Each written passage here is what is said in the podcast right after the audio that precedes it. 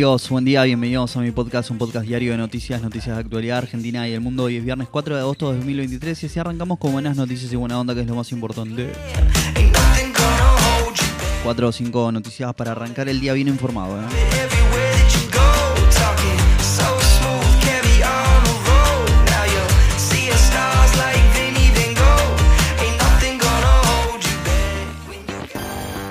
El gobierno prevé pagar hoy un nuevo financiamiento al Fondo Monetario Internacional con un préstamo de Qatar. El dólar blue pegó otro fuerte salto y subió 10 pesos en un día. El Papa Francisco dijo que tiene en programa una visita a la Argentina luego de las elecciones. Estas y otras noticias importantes de las últimas horas. Arranquemos.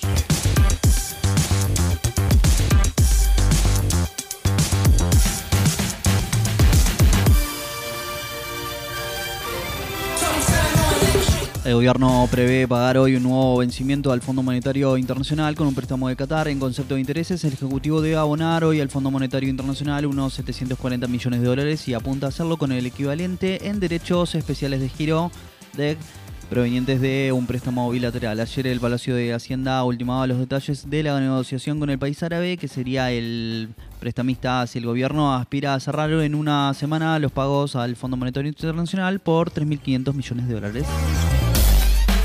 El dólar blue pegó otro fuerte salto y subió 10 pesos en un día. El tipo de cambio informal llegó a un máximo de 577 pesos, aunque luego cerró en 570 pesos.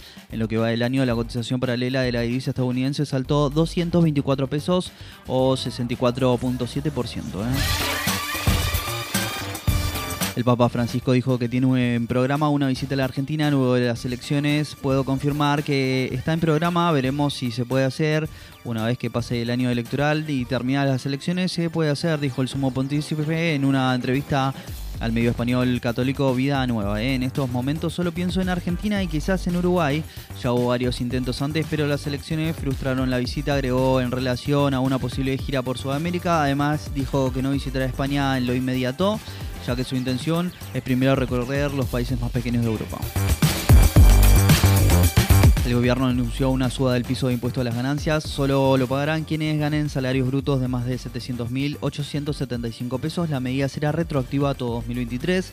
Ayer comenzó la feria de editores que se desarrollará hasta el domingo en Chacarita, donde participan 300 expositores. Se puede visitar de 14 en con entrada gratuita.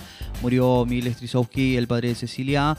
Estaba internado tras haber sufrido un infarto. Algún día le pediré perdón en el cielo, había dicho tras la desaparición de su hija, quien abandonó hace 25 años.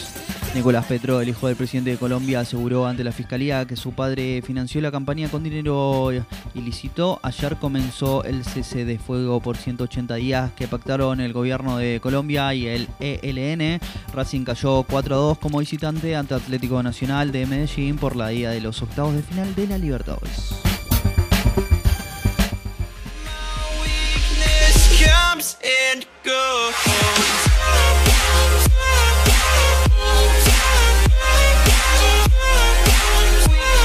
Bueno amigos, si estás hasta acá te lo agradezco mucho, no olvides suscribirte, darle al follow y compartirte. Espero el lunes con más y más noticias y buena onda, que es lo más importante. Chau, chau.